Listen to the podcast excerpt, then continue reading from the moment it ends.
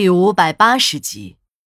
这时，史馆长向张哥使了个眼色：“呃，既然这位小兄弟如此诚恳，你就跑一趟吧。啊，把车开回来。”张哥回来时对我们说：“你们是没去呀，没看见那场面大了去了，好几百的村民都是开着手扶拖拉机、农用三轮车来的，把那个停车场啊围了个水泄不通。”喊着非要把那几个劫车的兔崽子找出来，好好教训教训。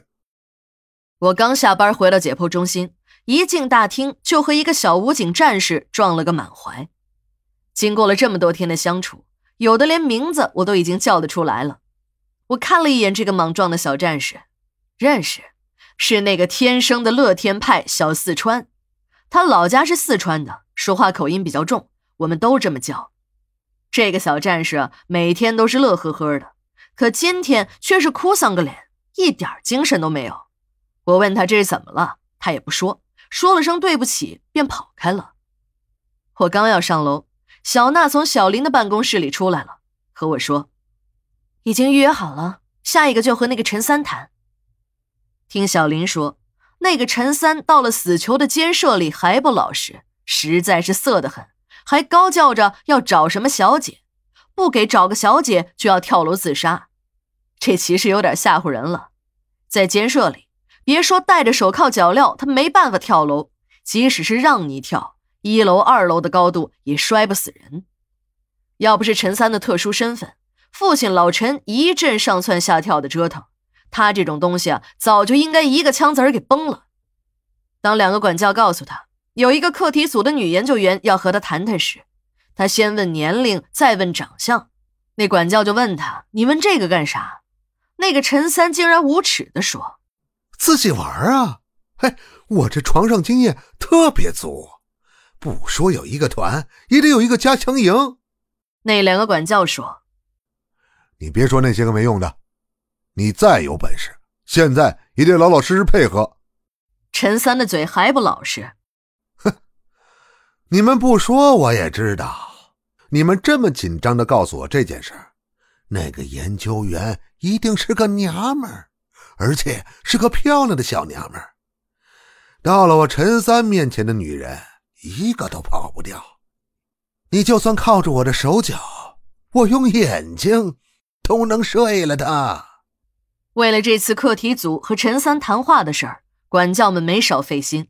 连监所的领导也害怕出了意外。这个陈三练过体育，练过点功夫，有好几次都是自己挣脱了手铐。如果真的要是出了事儿，还真不好办了。随后，课题组的专家领导在得知了这个情况后说：“这个你们不用担心，不就是个荷尔蒙分泌过剩的家伙吗？你们监所没办法，我们有办法。什么重铐重料都不用，你就是放开他。”也没有任何问题。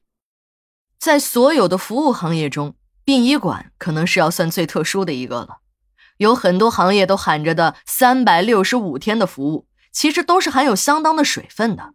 而殡仪馆是真正的做到了三百六十五天、二十四小时的服务。小赵进管理不到一年，就总结出了我们这个工作的性质：和那些站在国境线上执勤的哨兵一样，必须做到不间断的服务。只不过那些哨兵是站在国家的大门口，而我们殡仪工呢，则是站在了天堂的门口。为了这个公休的问题，史馆长想了不少的办法，也学习了不少兄弟馆的经验，可一样都没有成功的。就拿上大班来说吧，连续的上二十四个小时，时间半个月，然后休息半个月，这个方案在一些大馆运行的很好，可到了我们这里就不好用了。因为我们管理人少啊，当然是一线的人少，那些办公室里的比我们业务科的人多，但他们都是局里机关下来锻炼的。还有就是那些暂时没有好的去处，要不然呢，就是暂时没有好的去处，就在这儿落个脚，一边凑着工龄，一边等着肥缺的。但是你是不可能指望这些人上一线的呀，这也就是咱们殡仪馆的特殊现象。乍一眼看上去人员繁杂。可真正到了核心的部门业务科，也就是火化厂，能干活的就没有几个了。到了法定的节假日，办公楼里就只剩下了现金小李孤零零的一个人了。